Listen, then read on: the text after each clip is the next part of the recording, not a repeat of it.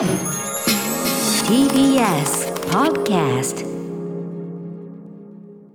時刻は夜8時を過ぎました。10月20日木曜日。TBS ラジオキーステーションに生放送でお送りしているアフターシックスジャンクションパーソナリティの私ライムスター歌丸です。そして木曜パートナー TBS アナウンサーのうないりさです。ここからは聞けば世界の見え方がちょっと変わるといいなな特集コーナービヨンドザカルチャーです今夜は気鋭の現代音楽作曲家坂東裕太さんの作品を通じて現代音楽の今を知る特集となっております現代音楽と聞いてあ私と関係ないかもと思ったあなたまずは一曲聴いてみてくださいそれでは早速坂東さん曲紹介をお願いしますはい、それではお聞いてください。えー、米津玄師さんと共同編曲した一曲から一部を聞いていただきます。えー、米津玄師さんで海の幽霊です。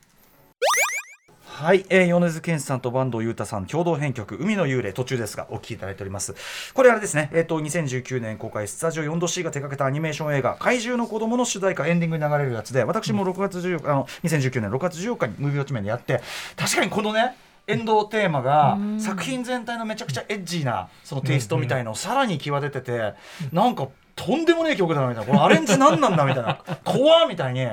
思った。だからそれが怖いの正体が何なのか分かんないけど、とんでもねえ曲だなとは思ったのはすごく思い出すんですよ。これ小室さん聞いて結構衝撃を受けられたと。びっくりしましたね、あの当時もうすでに坂東さんとはですね、まあ、あの面識があったりとか知り合っていてってこともあるんですけども、うん。今聞いていただいた部分の、えっと、いわゆるサビに入る直前のですね、はい。歌のない感想のところで、ええすごくまあなんでしょうね言葉で言うとフュルフュルする感じのですね、感じとかっていうのがまさに私なんかももともと音大の作曲家にいたわけですけど、そういった作曲専攻で学んできたような現代音楽のですね、ような音っていうのがすごく違和感なく J−POP の最新形と混じっていてしかもそれによってすごいなんでしょうね本当に絵も言われぬ世界観が引き立てられてるじゃないですか、こんなこと可能なんだと思ってですね、うんうん本当にびっくりしたんですね。これだから米津さんがこの時点で今思えばうん。坂東さんにオファーしているのがうん。まずすごいよねやっぱりね。本。当それは思いましたね。恐るべしだねはいやっぱね。なんか本当にあの米津さんっていう人が J−POP の最先端であり、うん。そして芸術的な感性から言っても最先端を行こうとしてる人なんだなって、その時私本当に思いましたね。はいということで今回は、まあ、その他にもですねいろんなところで今、えーお名前を拝見する坂東さんの楽曲を通して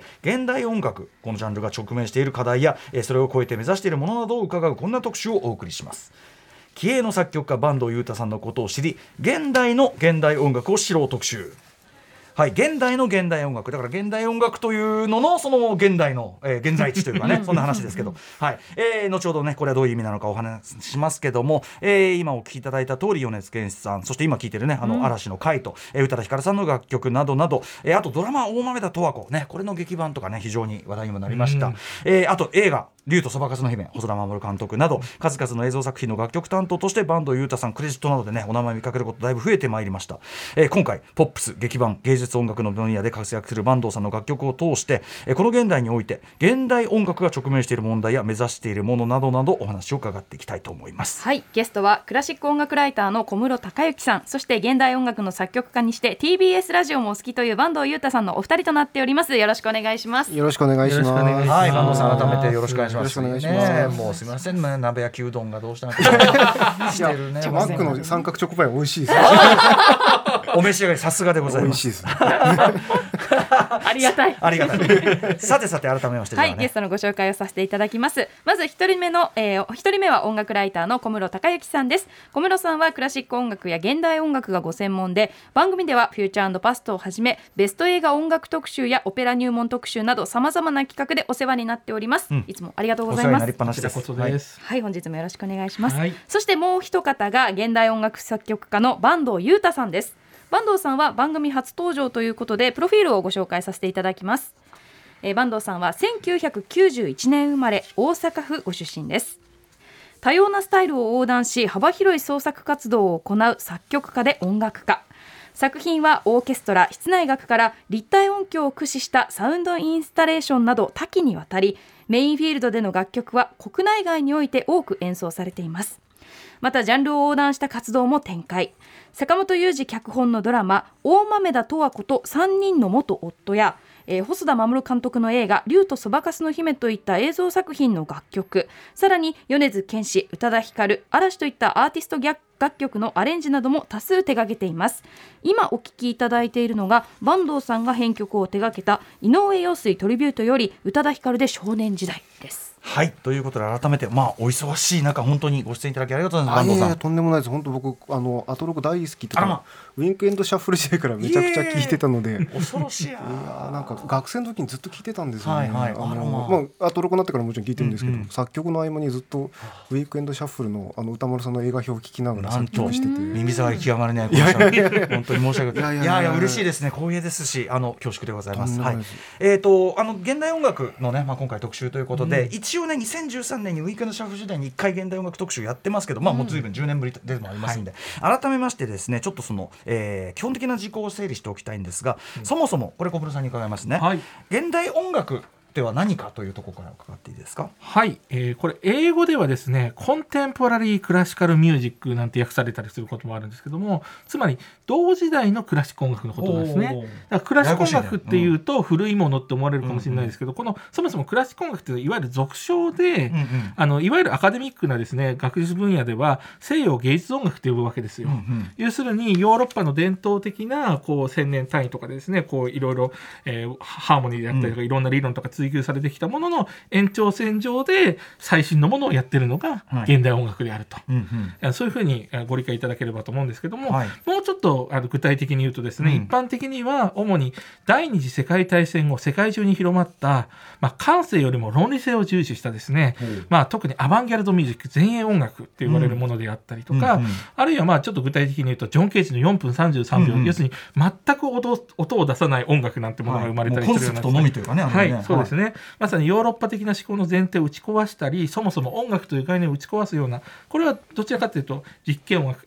experimental music なんていうこともあるんですけど、うん。まあ、そういったものを、まあ、主に現代音楽と呼ぶことが多いかなという感じですね。この感性よりも論理って、はい。これどうしてこういうことになってったんですか、はい、これもちろんいろんな経緯はあるんですけどすごく簡単に言ってしまうと第二次世界大戦中にですねナチスがクラシック音楽いっぱい使ったわけですよ、はい。特に有名なのあのワーグナーとかね。しもちろんそれこそ第九なんかも自分たちのドイツ文化万歳ってやるために使っちゃったわけですよね。ええでその時もうすでにベートーベンとかバーグナー死んでたので、うん。そう当人たちはそう関係ないんですけども、うんうん。ただしやっぱりそれを見たですね作曲家たちがなんかそういうふうなものに使われたくないと思ったわけですよね。うんうん。だからそうじゃなくてあの感性を動かすんではなくてもっと論理性の部分を追求することによって新たな芸術の可能性を広げていったとも言えるしわーってこう熱狂して、はい。わーってそっちに行っちゃう様が本当に大変なことを招いちゃったから、そうですね。ちゃんとこう理性的に、はい理性的に楽しむと言いましょうか。そうですね。だから、あの、哲学者でね、あの思想家のその、えーテオドール・アドルノって人が、その戦後に、えー詩を書くことは野蛮であるっていう有名なね、うんうんうん。あの、こう主張しましたけども、はい。まさにそれとつながってる話なんですよね。だから、あの、あくまでも現代音楽とか音楽、クラシック音楽だけじゃなくて、まあ、いろんな分野の芸術全般にあった話なんですけども、うんうんなぜか、えー他のいろんな映画も含めてですけども、まあ割とアートとそうじゃないものっていうのが、そこまではっきり分かれてないというかね、うん。もっとこう、いろんなもののこう、グラデーションであるのに、はい。なぜか音楽の場合だけは現代音楽ってものがすごく孤立しちゃってる状況が割と長く続いたかなみたいなのまあその辺はまたね坂東さんからも、あのご坂東さんからの目線で語っていただきたいんですけどなのでなんとなく我々というか我々というか私は業界にいる人ですけど、うんうん。そうじゃない人からすると縁のない、えー自分と関係のない音楽であると。やっぱり敷居の高さとか、はい。そもそもわからないんじゃないかとか、はい、そうですよね。なんかそういうのはありますよね。そう。でも現代アートって皆さん割と気軽に楽しんだりと確かそれこそこの番組でも現代アートの展覧会行ったとかってあるじゃないですか。でも現代音楽の演奏会行きましたって話なかなか聞かないですよねって話なんですよね。確かに。でも要するに現代音楽とかこっち側の人間からすると現代アートの展覧会に行くのと現代音楽のコンサートに行くのって、ほぼイコールなはずなのに、うんうんうん。でも実際はそうじゃないよねと。あー確かに。なんでだろう。すごい拒否反応があるんですよね。現代音楽という単語に対して。なんかそのこ既存のイメージで、はい。やっぱりそのよほどこう敷居のとか、まあ、僕も分かる気もするけど、うんうんうん。よほどのイメージがついちゃってるっていうか。そうなんですよ。で現代音楽っていうと急にピアノのわけわかんない音階をバーッと弾き、うんうん。でバーッとこうなんかあのなんていうんですか、うん。割となんかあのなんていううんかジャクソン・ポロックみたいにこうノイジーに弾くみたいなイメージが多分テレビとかってだいぶついてると思うんですけど、うんうんうん。あれはもうとっくに終わってて実なるほどなはるほど。なんで結構あれは迷惑してるっていう。まあね、あったりするんですよね。いやでもちょっと確かに言われてみれば、なぜだろうっていうのがあるけど、まあそういう意味ではちょっとこう固定化しちゃってるその現代音楽というジャンルがあるからこそ、まあさっき言った現代のうん。その最前線の、げその現代音楽の現在地点という意味で、うん。先ほどのテーマがあるわけですねテーマ取りがね。はい、うん。なのでそういったものをもしあの、ね、ご存じない方はもちろん今日知っていただければいいですし、はい。えーむしろそういう古い現代音楽のイメージで止まっている方はぜひ今日更新をしてほしいなと、ん。そう思ってまさに、えー私が思うですね、えーに少なくとも日本でまさに現代音楽の分野で一番フロントランナーとして前で走ってると思うバンドさんに今日番あの番組に出ていただいたと、はい。そういう次第でござありいます。がたいですね。しかもまあ横断的に活動されてるから本当に一番その我々のなんていうか本当駆け足になるようなねうん。活動されてるから。はい。ということで坂東さんご自身はこのいろいろ音楽という中でやり道ある中で現代音楽という表現を選ばれたのはなぜなんですか？これはもうなんか自分の勉強してきた道筋がそのものっていう感じなんですけど、うんうん。えー、と僕は東京技術大学っていうところをあの出てしまってでもこの単語を言うだけですごい拒否反応が出てしまって。ふざけんなみたいな。出てしまってってそういいじゃいいじゃないですかそれ全然。いやいやいや。羨ましい限り。で、えっと、オンラインに行くと、うん。あの不思議なことに受験前まではすごくクラシックのスタイルを勉強するんですよ。それはハーモニーが割とみんな知ってるようなモーツァルトとか、バッハの技巧であるとか、ベートーベンとかシューマンとか、誰なんか知ってる調整の音楽のええ勉強をするんですけど、うん。大学に入ると突然20世紀に開かれちゃうんですね。ああちょっとちょっと飛んじゃうっていうの飛んじゃうんですよ。あのでこれはまあつながってるっちゃつながってるんですけど、これやっぱ無理がないかなみたいなところもちょっと正直あったりするんですよ。これでもこれ、えっと、美大でも一緒で、例えばすごく綺麗にあの絵絵画の勉強、はい。テクニックを勉強して、まあそのデッサンからしてみたいなね。あのブルーピリオドあの歌丸さんお読みになったと思うので、あの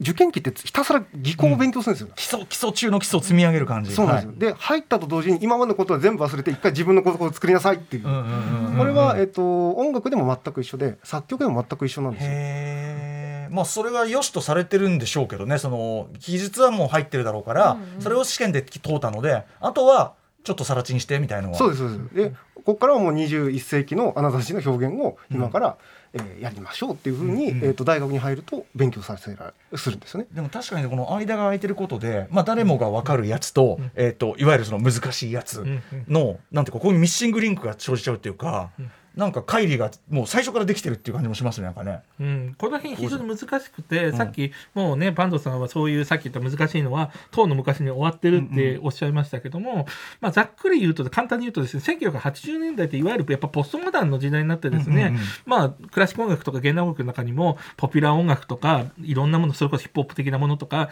入れてもいいじゃんってものいっぱいあってそういうのもあるんですよ。うんうんでもやっぱり一度そのなんかそのなんでしょう大衆の生活から断絶してしまったものが結局戻らないままになってるっていうのが、うん。こう現在のあり方でそんな中で、さっきから言ってるように坂東さんがさっきかけてる米津さんの楽曲であったりこの後ご紹介する劇版であったりで実は皆さんの気づかぬ間に現代音楽的なこう今までの坂東さんのうん。培ってきたものの要素が入ってるものを聞いてたりするので、実はその坂東さんがまさにメインフィールドとしてご自身とやってる現代音楽的なものを聞いても実は楽しめるんじゃないかと私は思うわけですよ。すでに。うん皆さんがもうすでにこう気づかない間に坂東さんの音楽とかを楽しんでたりするとうん。なのでそれを今日はね最終的にはご紹介できればいいなと。さっきの海の幽霊もねその学理的なこと一切分かってないですけど、あのやべえはやっぱり分かるわけだか。からっこいいじゃないですかかっこいい。単純に、かっこいいうんうん。はい。なのでそういうことですもんね。うん。マノさんご自身そのはい。例えばもともと音楽交差その交差最中にうん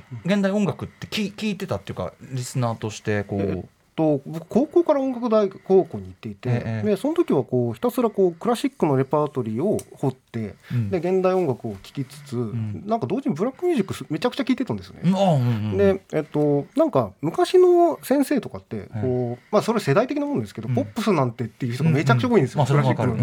であのあんな野蛮なものみたいな。うん。ででもそれはこうだんだんとこう大学に行ってなんか年を得てくるとこうどっちも聞いてるよみたいな人たちが増えてきて、うんでまあみんなこう YouTube の出現によってみんな何でも聞くみたいな世界線になっちゃってて、確かに。なんでどれも楽しく聞いてたしでもその中でも現代音楽は僕はやっぱりこう一番面白いジャンルではあるので、うん。ただこれはあの小室さんもねとても分かってる、あのにあれだと思うんですけど、うん。楽しみ方が勉強しないと分かんないんですよ。や。っぱりハイハイコンテクストというかちゃんと文脈があって、でも分かればめちゃくちゃ面白い。うんうんうん。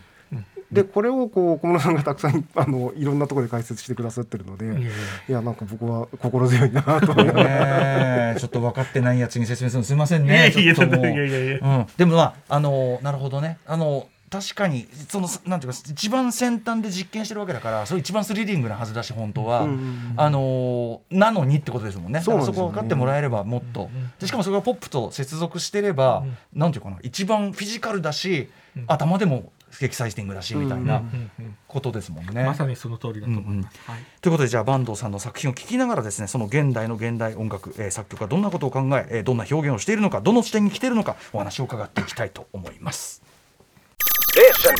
After Six Junction. 時刻は8時18分生放送でお送りしているアフターシックスジャンクションこの時間は坂東裕太さんの作品を通じて知る現代の現代音楽特集です。ゲストは現代音楽の作曲家坂東裕太さんと音楽ライターの小室孝之さんです。よろしくお願いしますよろしくお願いします。よろしくお願いします。さてさてはいここからは2部構成でお送りしていきます前半では映像作品の楽曲を中心に坂東さんが現代音楽の作曲家としてどう活動されているのかを見ていきますそして後半ではメインとなる現代音楽の作品を聞いて現代音楽の現在地について考えていきますはい。ということで早速、まあ、曲をね、えー聞きながら解説をしていきたいんですが、まず小室さんから選曲の理由を伺って曲を聴いた後に実際に坂東さんが何を考えて、えー作っていったのか、えーなどを伺っていきます。小室さん曲名何にしましょうか？はい、1曲目はですね、えーまあこれで坂東さんの名前知ったって方も多いんじゃないかなというドラマ「大豆田十和子と3人の元夫」よりですね、はい。あのフィナーレという、まあ、あのドラマは全10話だったわけですけども、9話と10話つまり最後の2話にですねかかった非常に感動的な音楽なんですね。でそれはどういうふうに作られてるかっていうと、まあ、挿入歌も含めてその劇版で流れてきた今まで使われてきたメロディーが、うん。まあ簡単に言うとメドレー的にですねこう総ざらいされていくんですけども、それが単なるメロディーじゃなくて元から一つの曲だったんじゃないかぐらいですね。やっぱりねうん自然になるししかも完全にそのドラマのですね場面特に9話にですね、うん完全に合ってたんですね、うんうんうんでそれがなぜかっていうのは後で坂東さんに聞いた後に伺ってみたいと思います。はい。はい。では曲紹介も小室さんお願いします。はい、大豆田十和子と3人の元夫よりフィナーレです。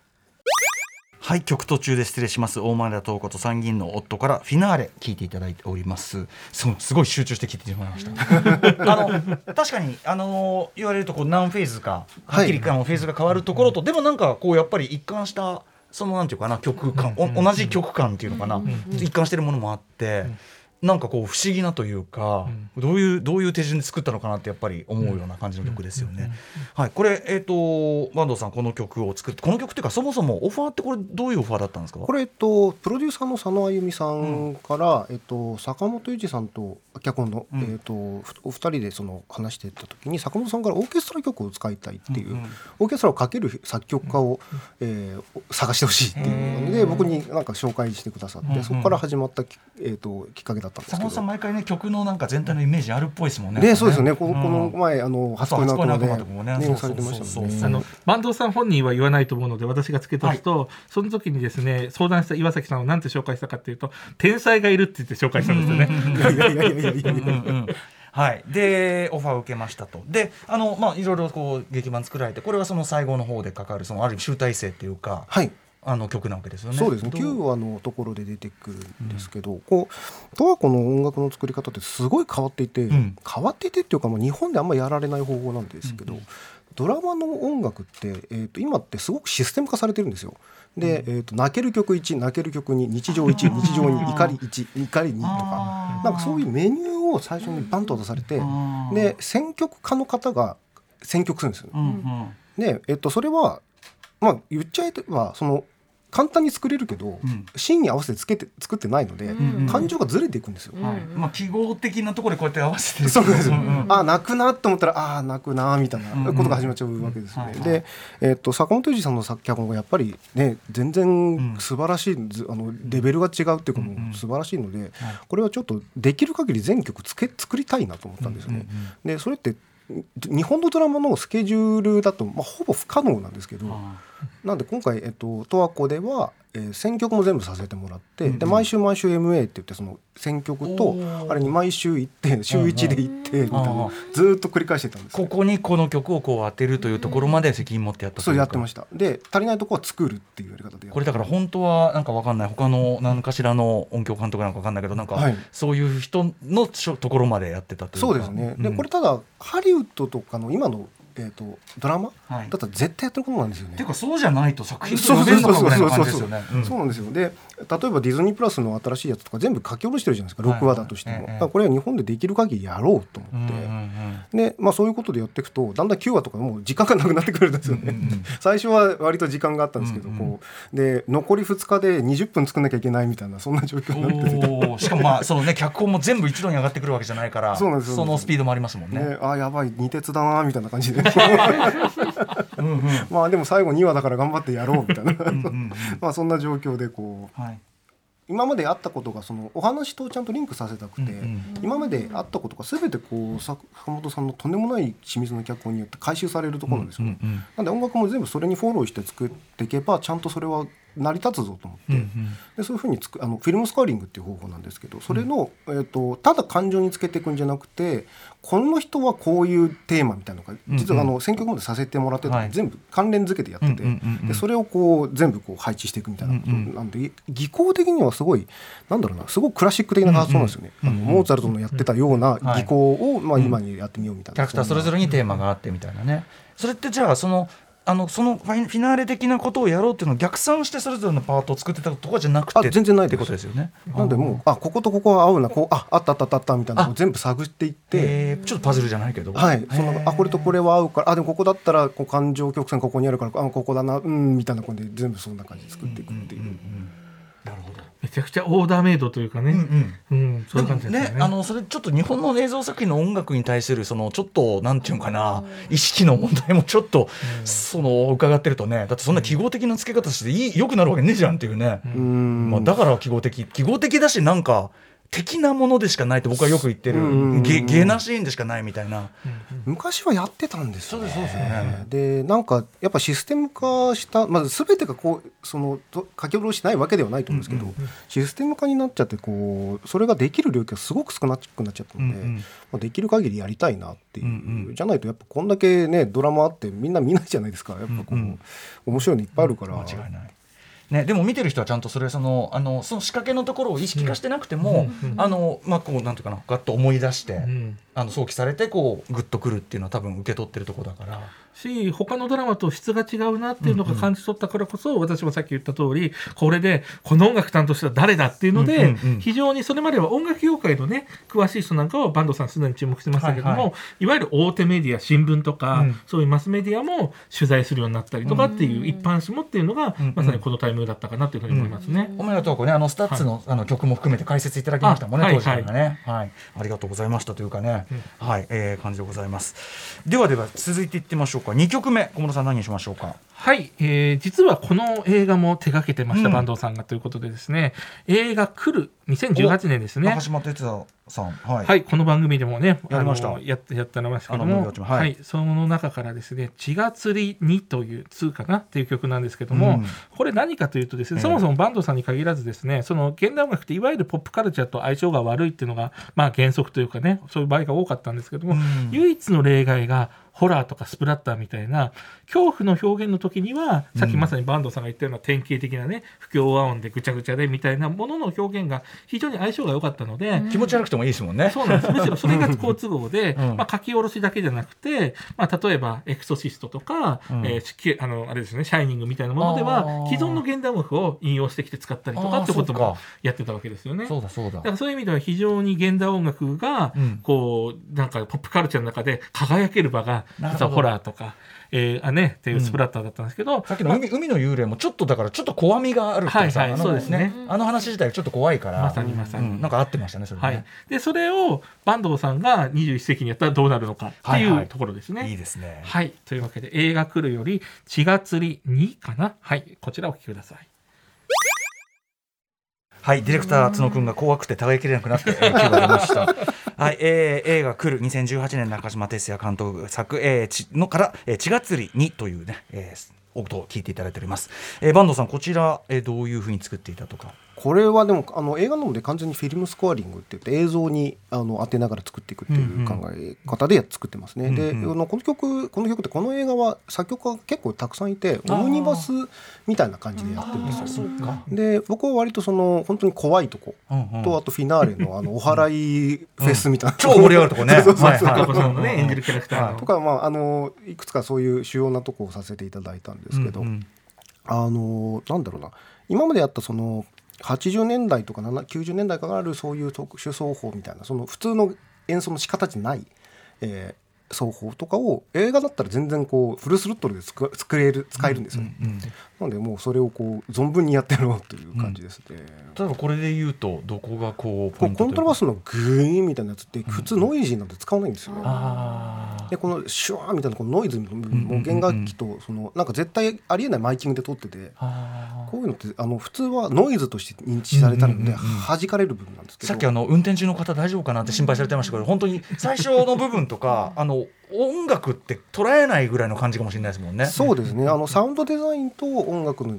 中間みたいなところで確かに確かに。でホラー映画はやっぱりあの小室さんさっきおっしゃったようにそういうところがあの怖がらせてなんぼみたいなところがあるじゃないですか、なのであのポスプロの段階ですごくこうみんな、あのこだわっちゃってすごい大変だったんですけど、まあ、中島さんもきっとねそこのこだわりはね、はい。あるでしょう。そして早くこの段階でさバンドさんに声かけてんだからやっぱ恐るべしじゃない？やっぱね、うん、ちなみにポスプロって専門用語は何なんですか？ポストプロダクション。ポストプロダクションって言って、はい。要は、えっと、撮影後の、えっと、プロダクションっていうのが雑なあれだななんいいやでもでも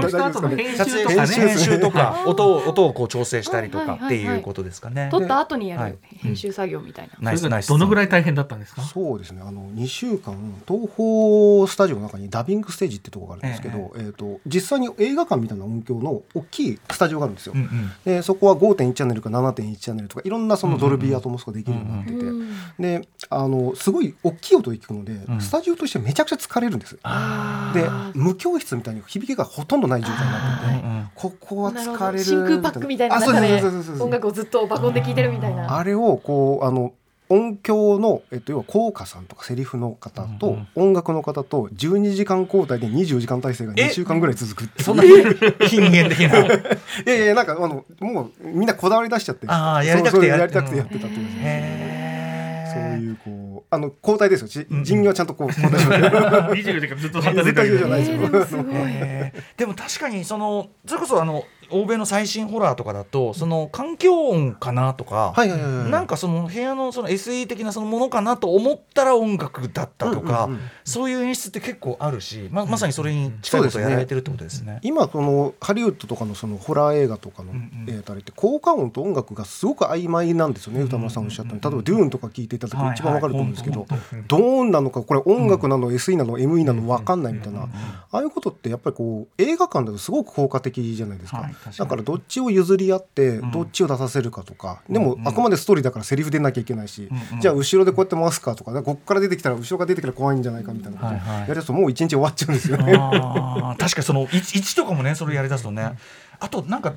ポップミュージックの最先端もどんどん音響的になってるからそことの相性もいいのかなって気がしました、うん今の観客は。そのブーブーブーみたいなのはポップミュージックでも聴いてるからそうですね。あのローがやっぱりここねね。あの45年でずっとトレンドだから、ローエンドをいかに一番低い音ですよね、うん普通のラジカセとかじゃ聞こえないところのうん音域をやっぱ劇場だとフルで聞こえるので。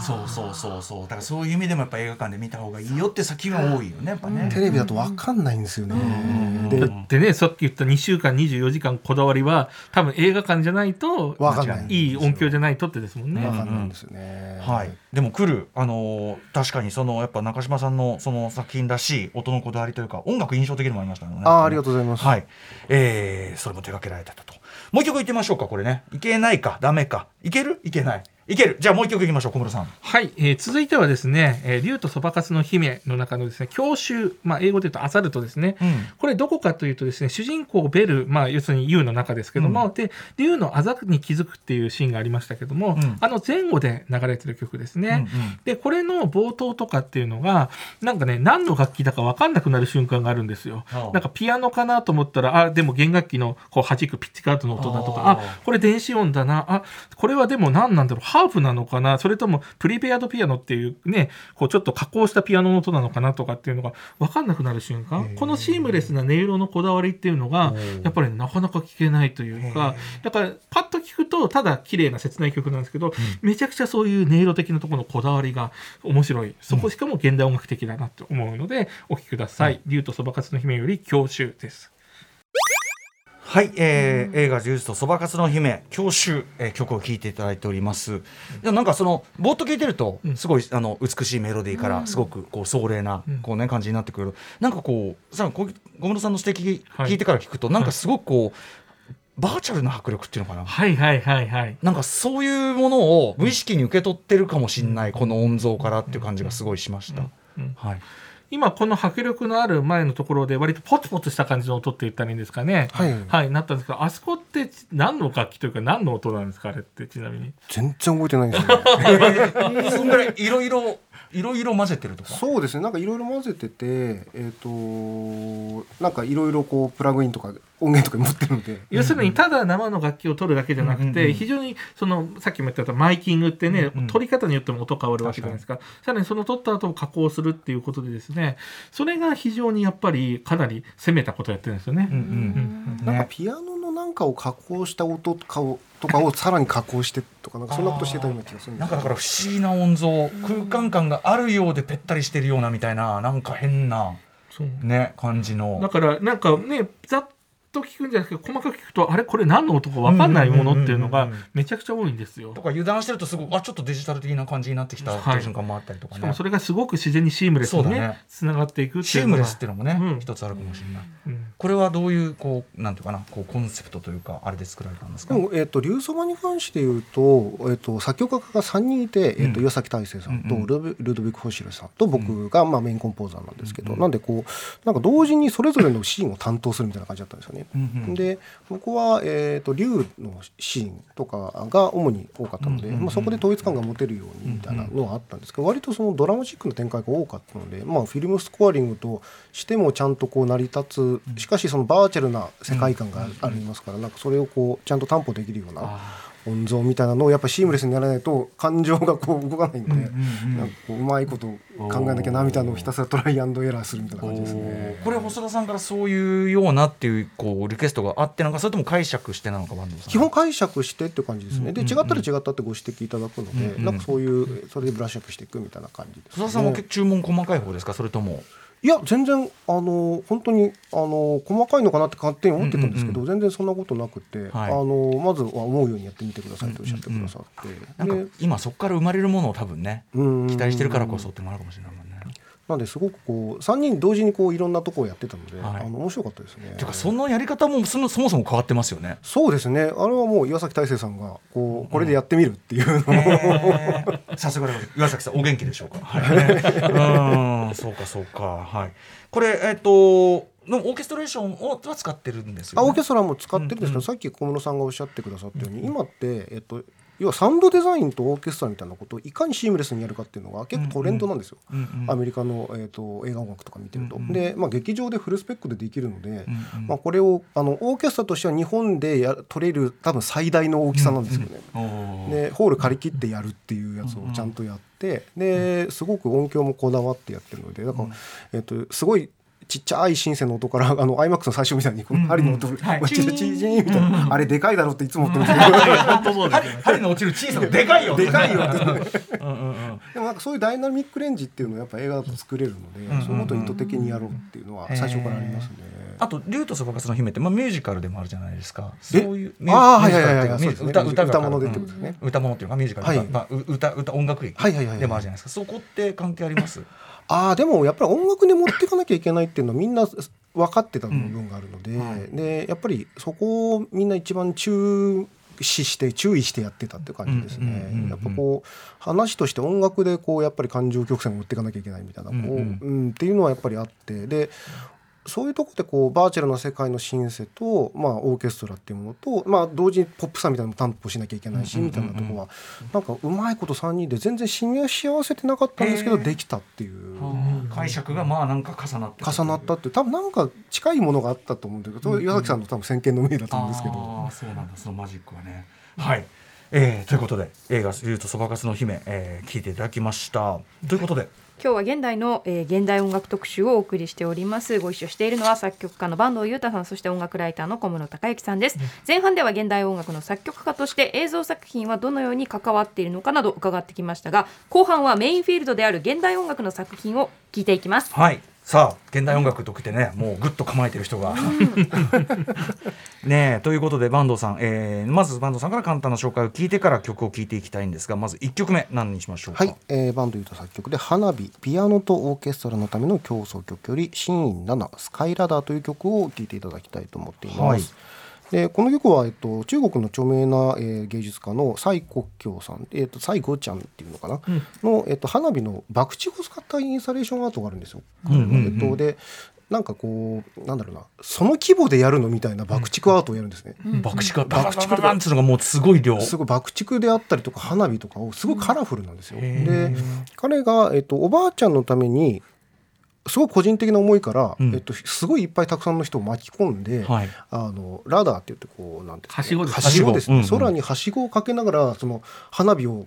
打ち上げるっていうすごい感動的なものがあって、ねでえー、とそれに僕がインスパイアされて作ってみたっていう作品の楽章です、そういう楽章ですね。うんうん、えっとなんていうのかなこう我々のこう聞くポイントとかなんかそういうのあります？こうご注目そうですね。小室さんなんていいんですかねはい。あのこれピアノ協奏曲なんですけどそのピアノのですね鍵盤9つぐらいでしたっけ？あの調律をねちょっとずらしてあるんですよ。だからピアノなんですけどもちょっと不思議な音色がしたりとかですね。それによってなんかまあちょっと言ってしまうとですね花火のこうなんですよね切なさというか線香花火的なのにもそういうのあるじゃないですか。その儚さみたいなのまでこう表現されてるみたいなところにぜひご注目いただけたらなと思います。はい。はい。では坂東さんから曲はい。紹、介お願いしえーます、花火ピアノとオーケストラのための競争曲よりシンナのスカイラダーです。はい、花火ピアノとオーケストラのための競争曲、えーシーン7スカイラダー。まだ途中ですが、えー聞いております。なんかその一個一個調律がっていうところまで我々分からなくても、うん。なんかこうなんていうかな。空に向かってこのやっぱよるべないものが伸びていく感じとか、あと後ろでこのずっとうーんってなんかはいはいはい。鳴ってますよね。これ空間配置って言って、ホールの客席側に6人バイオリニストとビオラがいるんです。はなんで人力の IMAX みたいなことになってて、あ、はあ、そういうことなんだ。でピアノはセンターとオーケストラがいるんですけど、何人かだけ後ろに行ってこうグワングワンになるっていうその。ああそういうことなんだ。さっきからこのう後ろでずーっとだからそのすごい空間感が確かにあって、はい。それがめちゃ不安を誘うっていうかやっぱその広い空なのか分かん。ないけど、怖っと思って見てました。うん。これだからこれこれがどうね聞いていくとどう気温に着地していくのかとか、これ一番最後の部分で本当に消えてく瞬間みたいな。じゃあそうかもう本当によるべないとこにぐっとこう、ん消えていく感じってそうですね。それこそこれ曲の冒頭はファンファンみたいな感じでですね。打ち上げ花火っぽいね感じなんかも多分あるんですけども、うんうん。最終的にはこういうどちらかっていうと、まあね線香花火ではないんですけど線香花火に通じるようなね、うん。この儚さみたいな、こうしかもそれってやっぱりこう花火の本質であり、うんうん。そして音楽の本質でもあるじゃないですか。消えてく。いってしまうっていう、うんうんうん。そういうところが私、まあ、バンドさんが意図したかどうかはともかく、うんうん。私はそこにねぐっとこうなんかね胸が締め付けられるというか、うん。見せられるんですよね。まあ、コンセプト分かってきたらもちろんより面白いけど、でもなんかこうそのなんか聞いて感じた感じでも十分その音像とか、はいはいはい。なんかすごいスケール感とかいろんなもの分かる気もしましたけどああありがとうごいざいます。嬉しいです。うん、さてもう一曲いきましょうかちょっと駆け足でこれはもうね、ね、すぐかけちゃった方がいいですね、時間的にね。はいはいじゃあ、紹介だけお願いしようかな。はい、えー声の現場という作品をご紹介したいと思います。声の現場4スピーカーサンプルミュージックアンサンブルです。はいちょっとまだまだ途中なんですが恋の現場20212022かな、えー、フォースピーカーサンプラーミュージックアンサンブルということで、はい、これまたちょっとまあでもなんか実験的なのもあるけどなんか笑っちゃう何の話何の話してるか、まあ、コロナ禍のいろんな状況みたいなのがああったあったみたいなのも含めて、でなんかちょっとぶっちゃけ笑っちゃうような仕掛けもいっぱいあって、これどういう試みなんですか？あ、えっ、と笑っちゃうのは意図的にそうしてるんですけど、えっと詩人の藤木由美さんの、えっ、と一緒にインスタレーションしたんですね。これ、はい。えっ、とこれは本当あの生演奏版なんですけど、ん。でそこでえっ、と2020年の3月から12月まで起こった日記を藤木さんが書かれていて、うんうんうん。それをカットアップしようっていううんうん。でカットアップっていうのは全然文脈をぶっちぎってで全然違う文章の意味にしてしまうっていうことなんですけど、それによってまた違う世界線が見えてくるんじゃないかっていう。で、その当時作ってた段段階ではコロナは別に否定も肯定もしたくなかったんですよね、うんうんまだ全然コロナ禍中なので、うんうんただそこに起こったことって、えー、とき保存していかないと多分忘れちゃうんですよ人間なので、だから何か作品に残しておこう。でもしかもそのでもちょっと笑えるようにしておかないと、うんうん。多分なんかこうなんだろうなこう思い出すの辛くなっちゃうの嫌だなみたいなのもあったりして、でそんなことでこう言葉を組み替えながらそれに、えー、と伴奏がいろいろこうちょっかいを出していって複層的な別の世界線を作っていくみたいなことをやってみようっていううんうん。作品ですね。なんか今現時点からでもこうやって聞くと、そのあの頃いろいろあったっていうその記憶の断片がフラッシュバックしつつ、そのなんかふとある間抜けな瞬間というか、あれ、あれなんか間抜けだったよなあれなみたいな。そうそこなんですよ。何なんだあれみたいな、そうそうそう。なんかその感じがすごいよく出てて、むしろこのかああこの感じこの感じっていう感じがすごいしたよね、なんかね。あのもしこれ難しいなと思った人は例えばあのバンドさんの意図ではないと思うんですけどもエヴァのこう最終話の方とか行くあといろんな声がいあっちゃこっちゃが聞こえてくるじゃないですか。あの感じにも近いんですよね。だからすごく実はなんていうのサブカルチャー的というかポップなところもあるし、でなおかつとにかくなんか難しいって思っちゃう人もいるかもしれないですけど普通に笑いませんかって私ね提案したいんですよね。うんでそこのなんかその当時ななんでこんなことするのって納得でいかないこととかの不条理感みたいなですね、がこの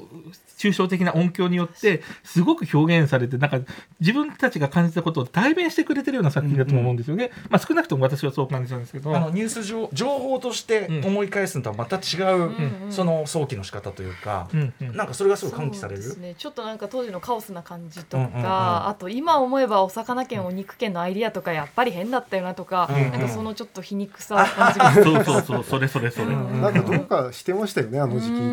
うというようなでもこの言葉を使ったね、うんこういう実験なんかも面白いですねやっぱね。はい。ということでちょっとこれね今日時間があっという間に来てしまいまして、えー、面白かったっすでもやっぱ。ありがとうございます。うん、バンドさんがすごいやっぱりあの良かったです。あのありがとうございます。直接お迎えできたのが。ということで最後にぜひ二人からお知らせ事などお願いします。まずはバンドさんから。僕はですねないです。いろいろお仕事。でもさっきのある花火が入ってるアルバムが CD が出てたりとかですね、配信もされてたりするのと、あと一緒に入ってるそのドレミの歌っていうのがですね実は AC 部がアニメーションつけてるものが、ん。あのめちゃくちゃ面白いので、はい。YouTube で坂東さんの名前とドレミの歌で検索していただくとぜひ見ていただきたいドレミの歌はすごいこう狙いっていうのが僕らでもわかるっていうか、ああありがとうございます。うんあの結構意図的にそうしてるので、ね、だから入門として現代音楽入門としてすごくあの素晴らしい試みだと思いました。はい。じゃあ小室さん。はい、えー私はですね、えっ、と、一昨日出た音楽の友という割と古参の雑誌にですね、ピアソラ特集が15ページあるんですけおど、そのうち9ページ書いたんで、ピアソラ興味ある方読んでください。以上です。いろんな音楽がありますね。はい。あのということで今日お忙しい中ね、あの万能さんもお越しいただいてありがとうございます。あのありがとうございます今後もあのなんていうかな、さお仕事を拝聴するのはい楽しみにしております。ありがとうございますそして小室さんはまたいろんな形でお世話になると思はいい、ます。とんでもない。よろしくお願いします。はいということで以上バンドユータさんのことを知り現代の現代音楽を知ろう特集でした、えー、バンドさん小室さんありがとうございました。ありがとうございました。あ